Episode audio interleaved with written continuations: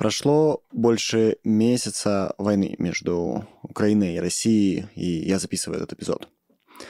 Войну тяжело понять по учебникам истории или по новостям о далеких странах, которые воюют друг с другом. Чтобы понять войну, ее нужно пережить, ее нужно прожить. Нужно увидеть, как ракеты сносят твой родной город, как на улице лежат трупы, как выглядит животный страх в глазах людей, которых ты любишь. Как это, когда тебе говорят, что человек, которого ты знал, погиб в перестрелке? Война сносит с собой любые другие темы для разговора и любые неурядицы, которые были между людьми. Война обнажает и показывает настоящие приоритеты в жизни. Однажды в разговоре со мной мой учитель Байрон Кейти мне сказала, что ты понимаешь уровень своей осознанности только тогда, когда теряешь то, что всегда считал неотъемлемой частью себя. Теряешь ногу или руку, теряешь ребенка или вот-вот потеряешь свою собственную жизнь. Я помню, Кити рассказывала, как однажды стояла перед дулом пистолета и про себя переживала за парня, который хотел в нее выстрелить.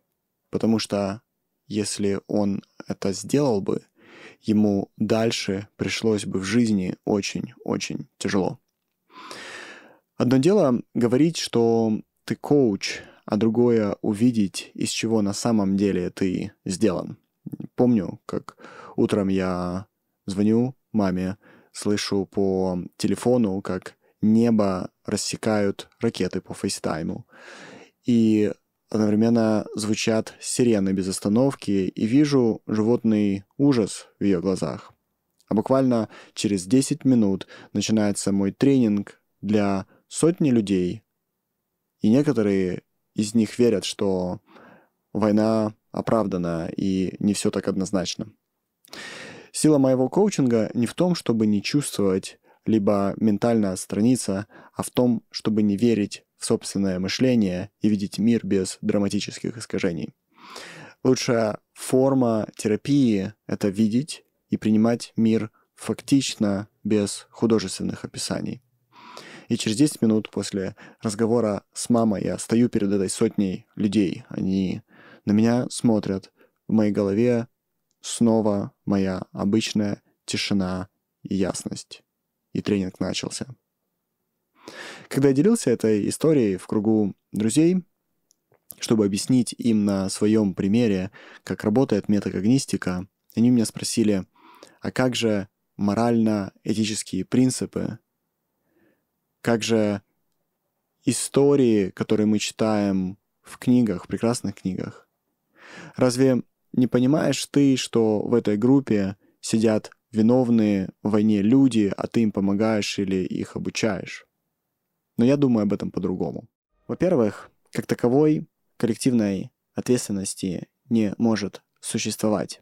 Это очень интересный концепт, очень интересная идея, но она не очень эффективна. Если мы все за что-то отвечаем совместно, то в случае ошибки никто не возьмет на себя личную ответственность. Таким образом, мы коллективно себе приписываем победы, а на индивидуальном уровне отрицаем неудачи. В неудачах мы можем обвинить кого-то другого в нашем коллективе, в то время как в победах участвуем лично. И это обычный защитный механизм психики, и никто не сможет его обойти. Поэтому, когда я слышу, что граждане России виноваты в том, что произошло, то я понимаю, что конкретно в этом случае человек искажает реальность.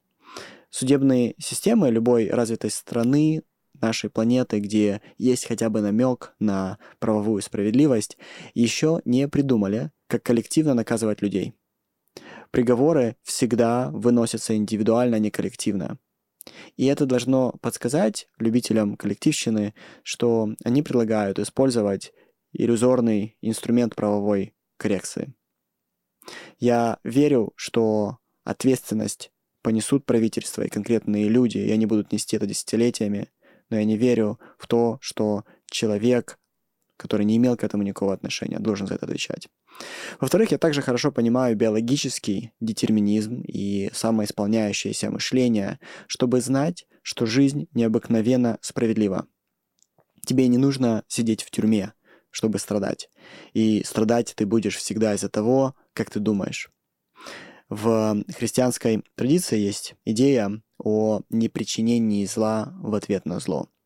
Я вам сейчас объясню эту идею как коуч, а не как проповедник или священник, каковым я не являюсь. Для того, чтобы наказать зло злом, нам нужно находиться в определенном состоянии.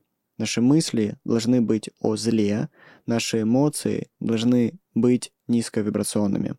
Чтобы чувствовать злость и ненависть, а это две эмоции разрушения, нам нужно думать о разрушении и мести.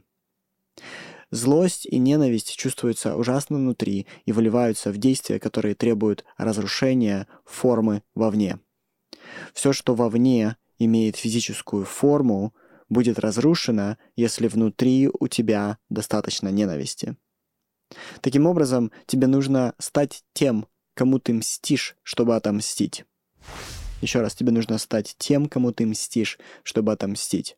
И как только ты стал тем, кому ты мстишь, ментально-эмоционально, ты получишь в жизни то, что есть у человека, которому ты мстишь. Другими словами, если ты думаешь и чувствуешь то, что думает и чувствует другой, то ты действуешь так же, как и другой. Если ты действуешь так же, как и другой, то и получишь в жизни то, что получит другой. Это всегда вопрос каждому, кто решил действовать из ненависти. Хочешь ли ты стать тем, кого разрушишь? И в данном случае испытывать негативные эмоции не является негативным выбором в жизни, чтобы каждый из вас понимал это. Но это все равно личный выбор. Качественная жизнь приходит с жизнью в созидании и упорядочивании хаоса. Ты можешь иметь программу Созидателя и можешь иметь программу Разрушителя. Ни то, ни другое не является по умолчанию плохим или хорошим. Ты также можешь иметь программу так называемого не игрока. Не игрок — это тот, кто не делает ни первое, ни второе. Не игроки становятся частью игры разрушителя или частью игры созидателя. У них нету собственного детерминизма и ведения. Они всегда становятся частью чьей-то программы. И выбор программы — это и есть метакогнитивное программирование. Еще одна вещь, которая относится к качеству твоей жизни, снова это биологический детерминизм, о котором мы уже говорили несколько раз. Я начну объяснение детерминизма с понимания того, как обычно люди думают о свободе. Я почти не встречал людей, которые бы говорили, что свобода для них не важна. Большинство моих клиентов ко мне приходят, чтобы в жизни получить эмоциональную свободу, многие приходят, чтобы получить экономическую свободу. Тем не менее, они хотят жизнь, которая дала бы им возможность меньше думать о том, что сегодня вызывает дискомфорт. Википедия определяет свободу как возможность действовать или выбирать без ограничений, или иметь правовую силу для реализации своих целей. Русскоязычная Википедия дает еще более качественное определение свободы. Свобода — это состояние, в котором сам субъект является основной причиной своих действий и не обусловлен факторами извне. Если перевести это на более понятный язык, то свобода — это роскошь делать то, что хочешь, когда хочешь, где и с кем хочешь, при условии, что ты действуешь в честном правовом поле и не нарушаешь свободу другого человека. Люди хотят получить свободу от внешних обстоятельств, таких как работа, которая не нравится, отношения, которые не удовлетворяют, от финансовой и эмоциональной зависимости, от надоевшей, например, погоды или надоевшей собственной страны. Те из людей, и многие из них, опять же, многие клиенты, с которыми мы работаем, у них это получилось, кто добился всего вышеперечисленного, понимают, что на самом деле они не хотели материальной свободы. Они хотели получить саму эмоцию свободы. И тогда приходит осознание, что в мире нет ничего, что можно купить, и что принесет эмоцию свободы долгосрочно. И когда тот, кто получил все, что хотел в материальном мире, понимает, что это ничего не может дать долгосрочно, то ты обращаешься вовнутрь, ищешь свободу внутри. Именно поэтому я часто говорю, что нужно достичь финансового успеха сначала, чтобы понять, что свободу и счастье нужно искать не снаружи, а всегда внутри. В итоге многие обращают взор внутрь себя. И говорят, да, самый дальний взгляд — это взгляд внутрь себя. И тогда они говорят, что хотят свободу от грусти и травм прошлого, от страхов будущего, от автоматических реакций настоящего. Другими словами, они говорят, что окей, я смотрю вовнутрь, теперь мне нужна свобода собственного ума и иногда от болеющего тела. Таким образом, свободой становится состояние, в котором нет мыслей и нет боли.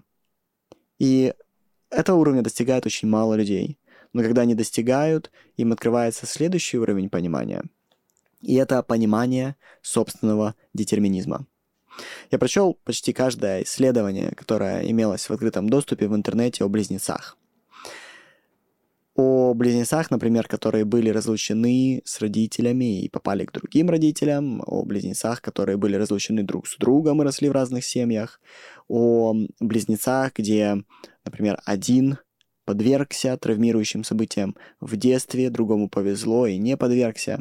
О близнецах, где один рос в благополучной семье, а другой рос в бедной семье, которая не могла позволить супер хорошее образование. И я также читал много исследований о детях, которые были оставлены в приютах неблагополучными родителями, и тем не менее, которых удочерили или усыновили более-менее благополучные семьи. И все эти исследования, чтобы вы понимали, указывают на один факт, который сегодня мало кто может отрицать. Этот факт заключается в том, что гены играют основную мелодию в жизни человека. И на втором месте с огромнейшим отрывом, приблизительно в 8 раз, это э, влияние окружающей среды и сверстников. И только на третьем месте со значимостью меньше внимания 8% воспитания родителями. Например, все выборы известного писателя Бориса Акунина были предопределены не его образованием, а генами его матери, блестящего филолога Берты Бразинской. И если вы верите в карму, то поздравляю, она действительно существует. Если вы думаете, что, например, вы развелись, приблизительно 50% моей аудитории в разводе, если вы развелись, потому что ваши родители развелись, то вы правы. Но не потому, что они дали вам в жизни плохой пример, а потому что они передали вам соответствующий генетический набор, который вас предрасполагает к разводу. Если вы думаете, что у вас высокая тревожность из-за того, что с детства вы наблюдали эмоциональную нестабильность одного или обоих родителей, то это правда. Взаимосвязь действительно существует, потому что вам были переданы гены, которые выразились в вас высокой невротичностью и Окружающая нестабильная среда дала этим генам возможность раскрыться большей тревожностью. Смотрите, абсолютно большая часть вещей, которые вам нравятся в жизни, предопределена генами. Ваш характер, ваши пищевые вкусы, ваш выбор партнера, вплоть до предпочтений по запаху пота, ваши зависимости, Ваше желание что-то учить, либо нежелание что-то учить, это все предопределено вашей генетической прошивкой и немного внешней средой, пока вы были в животе у матери и пока вы росли. Таким образом, мы все пришли в этот мир реализовать то, что в нас есть, а не выбирать, что предлагается шведским столом реальности в принципе. Каждый из нас здесь, чтобы довести свои таланты и умения до предела. Нам не нужно строить или создавать себя, мы уже построены и созданы.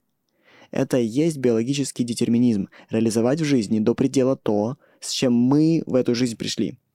И здесь очень важно не упасть в фатализм. Я часто говорю своим клиентам, что они должны отпустить фаталиста внутри себя. Главное – не верить, что все предрешено, потому что это не так. Фаталисты верят, что с ними должно случиться то, что должно случиться. И это позиция повиновения, позиция принятия обстоятельств без сопротивления, даже когда у тебя есть шанс их изменить. Это позиция без свободы личного выбора. Фатализм — это принятие внешних обстоятельств, по сути, в то время как детерминизм — это принятие своего рода и своей генетической программы, но не принятие и подчинение обстоятельствам.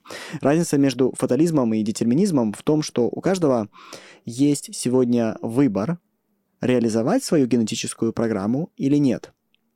И свобода заключается в том, что ты имеешь право без ограничений и последствий на реализацию своего генетического кода, своей личной миссии, при условии, что, опять же, это не вредит такой же свободе другого человека рядом. Ничто в окружающей среде не должно тебе мешать в реализации твоей внутренней силы. И это твоя прямая ответственность искать для себя в жизни среду, где ты можешь реализоваться полноценно. В качестве поскриптума, поскриптума напомню, что если вы хотите испытать влияние коучинга, о котором я рассказываю, на себе, то приходите в нашу школу жизни, где мои коучи будут работать с вами лично и помогут вам с тем же самым биологическим детерминизмом и экспрессией себя до полного пикового потенциала. До встречи, пока.